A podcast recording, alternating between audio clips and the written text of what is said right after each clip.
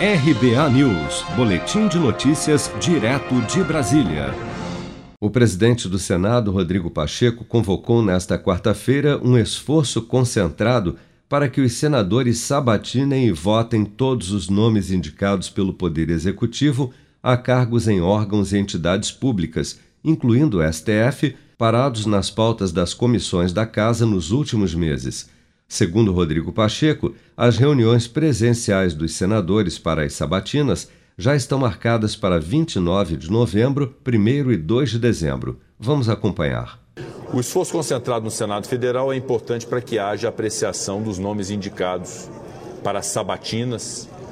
de agências reguladoras, embaixadas, conselhos, como o Conselho Nacional do Ministério Público, Conselho Nacional de Justiça e também tribunais superiores. Nós realizamos alguns esforços concentrados no decorrer desse ano e a pandemia nos privou de um funcionamento pleno, o que nos impôs, portanto, inventarmos e estabelecermos esta forma de esforço concentrado para a presença física dos senadores, considerando que, embora nós possamos funcionar bem o Senado, como estamos funcionando, com a presença remota, com votações, inclusive de propostas de emenda à Constituição pelo sistema remoto, o que, repito, faz funcionar bem o Senado Federal, e assim foi no decorrer do ano de 2020 e 2021.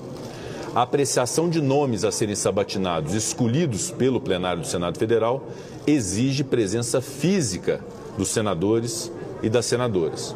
Portanto, o primeiro passo é a definição de uma data para a realização de um esforço concentrado nos próximos dias. E a presidência, portanto, designou a data de 29 de novembro, 1 de dezembro e 2 de dezembro para que haja o esforço concentrado no Senado Federal.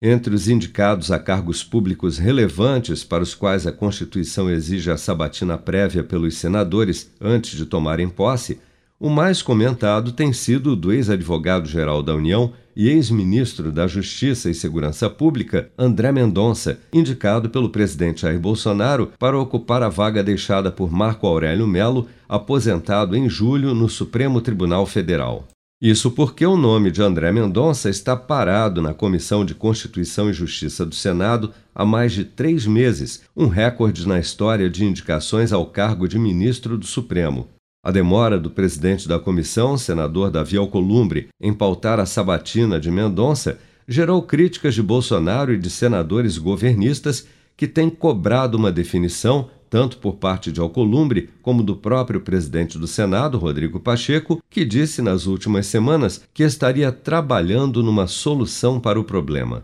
Mas após a revista Veja ter publicado na semana passada uma reportagem sobre um suposto caso de rachadinhas que somavam desvios de mais de 2 milhões de reais no gabinete do senador Alcolumbre, sua capacidade de segurar a indicação de André Mendonça ao STF, ao que parece, perdeu força.